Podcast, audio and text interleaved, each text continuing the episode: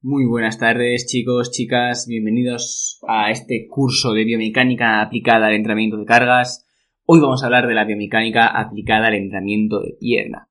Y eh, pues la última clase hablamos un poco de los principios básicos de la biomecánica aplicada al entrenamiento con cargas y por eso hoy voy a hacer la clase más amena, más entretenida y vamos a hablar directamente de la aplicación de la biomecánica al entrenamiento de pierna. Vale, ¿qué dice la biomecánica acerca del entrenamiento de la pierna?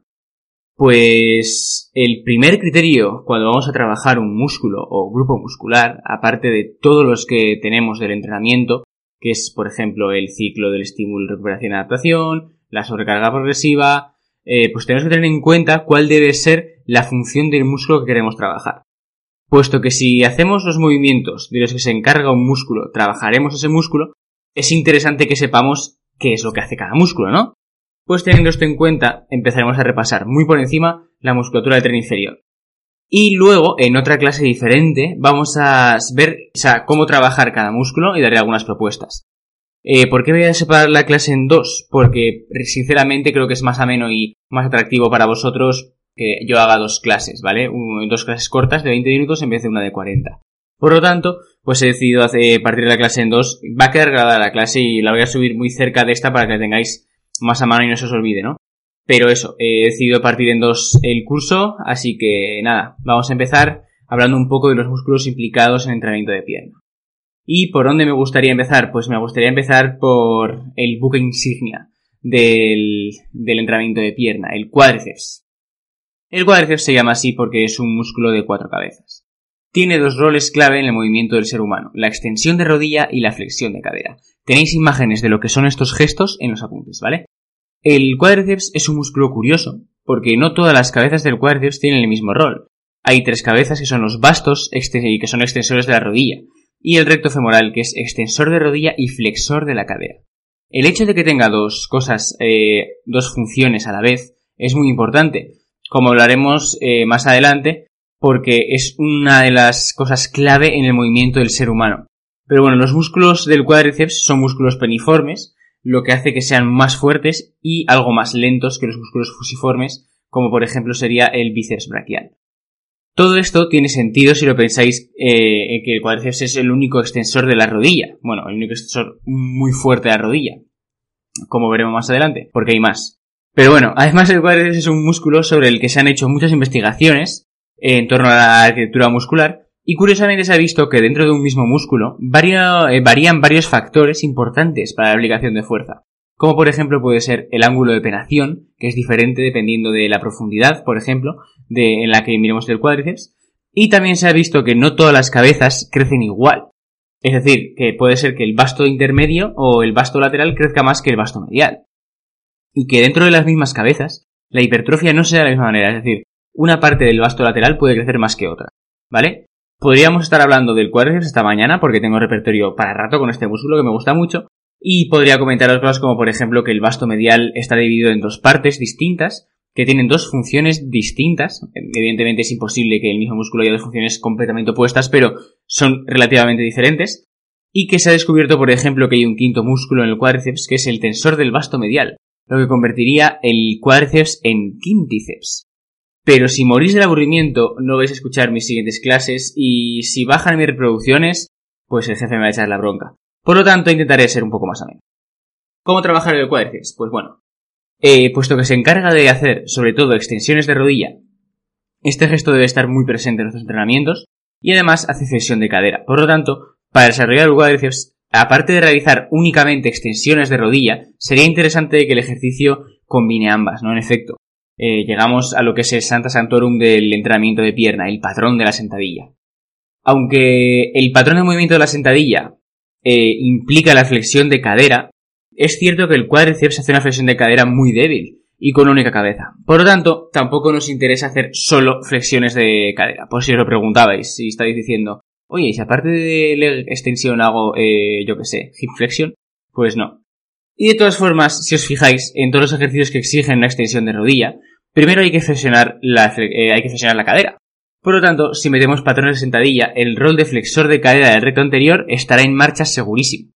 Por lo tanto, los ejercicios que yo sugeriría para el cuádriceps serían sentadillas, hack squats, frontales, prensas, leg extensions, Hasta ahí nada nuevo. Pero ¿en cuál trabajamos más? ¿En cuál, eh, cómo hago la sentadilla? ¿La hago barra baja, la hago barra alta, abro el stance o cierro? Eso todo lo el, en la clase que viene, que ya os digo subiré enseguida para que la tengáis ahí rápido.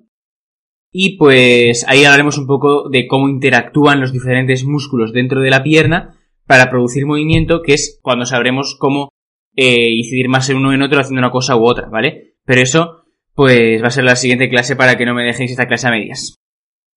Y vamos con los isquios, el siguiente músculo que también es otro gran conocido, ¿no? De entrenamiento de pierna. Los isquiosurares son lo justamente opuesto del cuádriceps. De hecho, hacen un gesto que es eh, completamente opuesto. Flexiona la rodilla mientras el cuádriceps la extiende y extiende la cadera mientras el cuádriceps la flexiona. Esto que ahora parece una tontería y es una chapa, eh, después va a resultar muy, muy importante, o sea que tenedlo en cuenta, y en su mayoría los isquiosurales son fusiformes, lo contrario a peniformes, que es lo que eran los cuádriceps. Es decir, se contraen más rápido, pero con menos fuerza. Y esto es importante, puesto que debido al rol que tienen los isquios, eh, esto es así.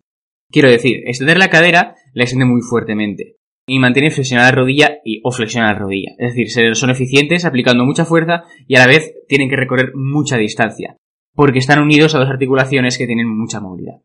Tienen que recorrer también mucha distancia, como he dicho, ¿vale? Por lo tanto, eh, lo que tenemos que saber es que los isquios son opuestos a los cuádriceps en otro sentido muy importante también.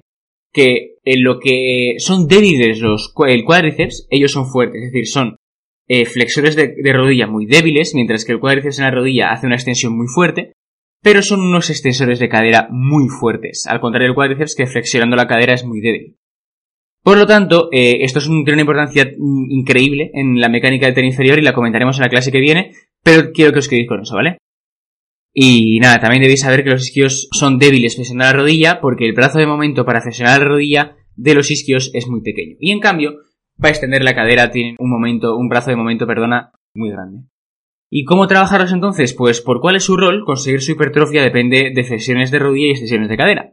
Y en base a esto, en los 60-70 se desarrolló la famosa máquina de los leg curls.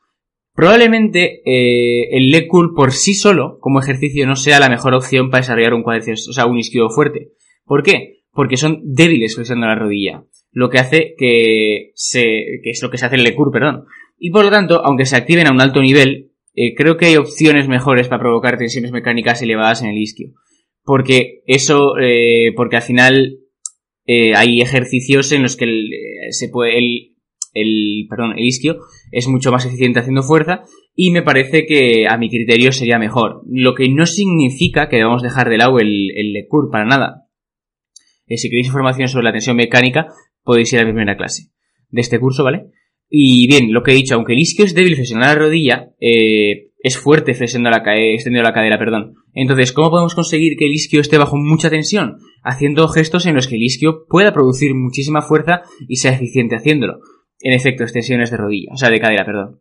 Y además, para que el isquio solo aplique fuerza en una de las articulaciones que cruza y tenga el máximo de estímulo, es interesante tener el isquio lo más elongado posible mientras lo hacemos. Esto aumentará su activación, puesto que al reducir la superposición que hay entre filamentos de actina y miosina, le costará más aplicar fuerza y la demanda sobre él será mayor. En este sentido, unos ejercicios de referencia para mí son el peso muerto y el buenos días. Si os habéis fijado, el peso muerto rumano permite levantar menos peso que el convencional, pero las sensaciones de demanda sobre el isquio son superiores respecto al peso muerto convencional, o al menos esa experiencia tengo yo con mis atletas, puesto que al estar más elongado, en la parte más baja del movimiento tiene menos capacidad de aplicar fuerza, y eso hace que en un mismo peso suponga una demanda mayor para ti. Y además quitamos de en medio los cuádriceps como posibles contribuyentes al gesto, porque al final en el, en el convencional la, la rodilla está un poco flexionada y eso hace que el cuádriceps tenga pues algo tenga una pequeña contribución.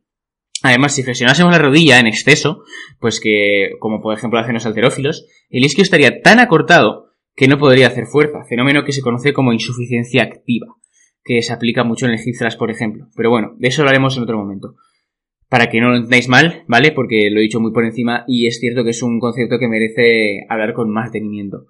Además del peso muerto humano, por lo que hemos dicho hasta ahora, permite sentir mucho más el isquio, cosa que contribuirá a que crezca, como ya se ha comentado en, otros cursos de, esa plataforma. Los pocos estudios que hay comparando el peso muerto humano y el convencional dicen poca cosa, y es cierto que son ejercicios bastante parecidos, a pesar de que yo personalmente prefiero el rumano. Vamos con los glúteos. A ver, eh, para describirlo rápidamente, es el músculo principal del grupo muscular glúteo, como lo llamaríamos, que se constituye del glúteo mayor, glúteo medio y glúteo menor. Pero también es verdad que no es el único que hay en la cadera, en la parte de atrás, porque, por ejemplo, en las profundidades de la cadera encontramos el piriforme y el cuadrado lumbar, y aún más adentro encontraríamos músculos como el coccígeo. Pero lo que más abulta, sin duda, en, el músculo, eh, o sea, dentro de la cadera es el glúteo mayor, y el glúteo medio. Por lo tanto, en este curso llamado Biomecánica de la Hipertrofia, que al final estamos buscando que el crecimiento muscular, ¿no? Pues vamos a hablar de, glúteo mayor y glúteo medio. El glúteo mayor es un músculo muy grande, de hecho es de los más grandes del cuerpo humano. También es el músculo que más fuerza produce por unidad y por lo tanto, como os podéis imaginar, tiene un rol muy importante en el movimiento del ser humano. Tiene tres roles, extensión de la cadera, que es el rol más importante, y abducción de la cadera y rotación externa de la cadera, que son dos gestos más débiles que también hace.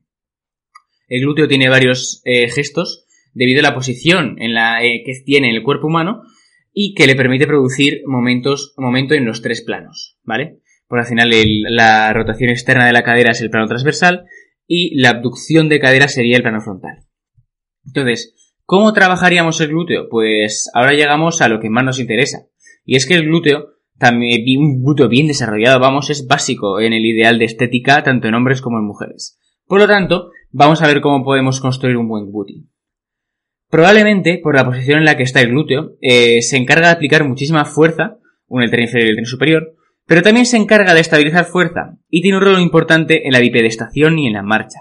Por eso no es de extrañar que se hayan hallado que tiene un 50% de fibras rápidas y un 50% de fibras lentas. Y esto mismo nos da mucho margen de trabajo en el glúteo, puesto que responderá bien a trabajos muy intensos que requieran de grandes aplicaciones de fuerza y trabajos ligeros repetidos muchas veces. Como apunte para que veáis la importancia del glúteo en intensidades elevadas, se analizó el rol del glúteo en un estudio en el que se analizó el trote en llano y el trote en cuesta. Y se vio que la extensión de cadera, gesto que hace mayoritariamente el glúteo, tenía mucha más importancia cuesta arriba. También hemos dicho que el, isquio eh, hace este gesto, pero es cierto que el glúteo es el que más contribuye, ¿vale?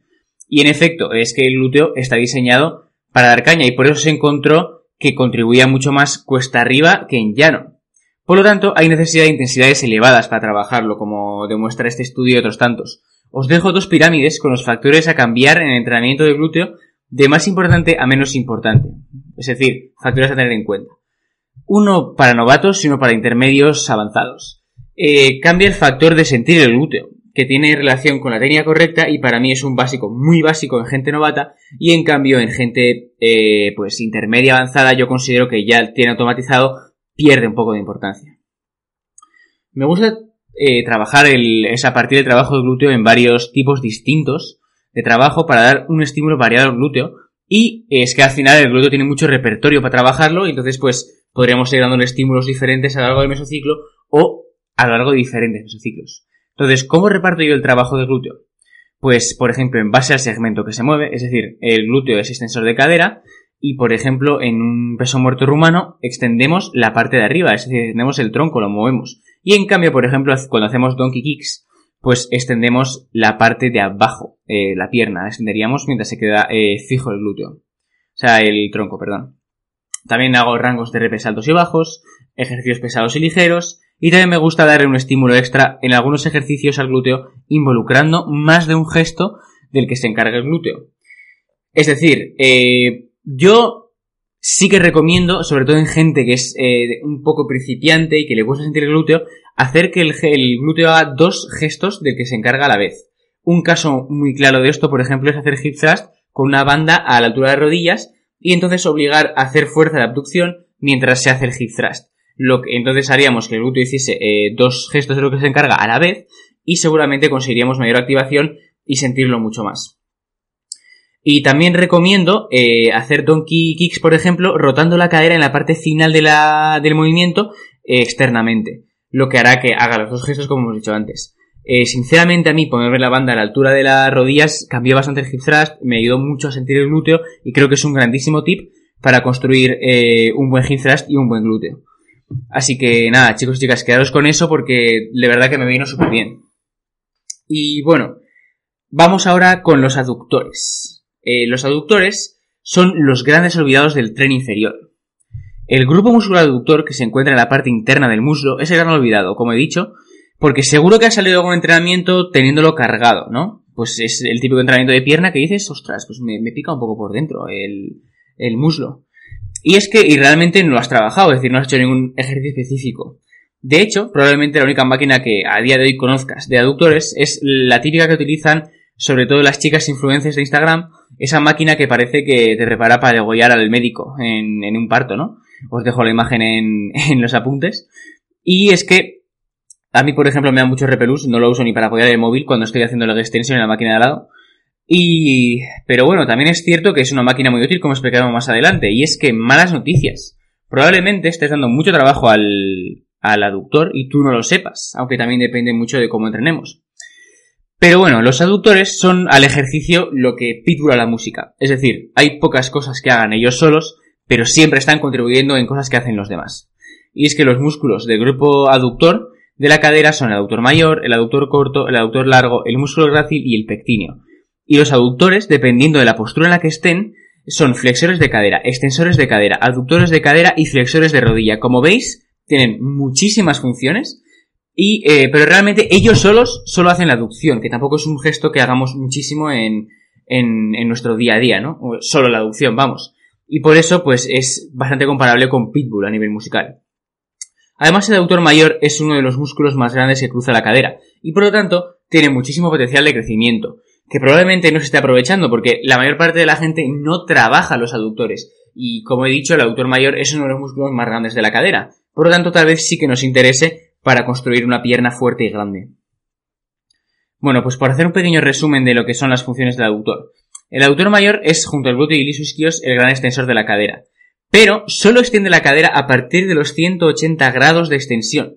Y curiosamente, eh, delante de los 180 grados, es decir, desde la posición anatómica, que os dejo cuál es en los apuntes, para adelante, si flexionamos a partir de la posición anatómica, el aductor es flexor de la cadera. Y en cambio, si extendemos la cadera a partir de la posición anatómica, que sería una hiperextensión de la cadera, sería extensor de la cadera. Por eso, por ejemplo, si mantenemos si somos de los que aguantan el hip thrust en bloqueo durante un tiempo, probablemente sintamos que estemos un poco resentido el, aductor, ¿no? Porque en ese caso es extensor de la cadera.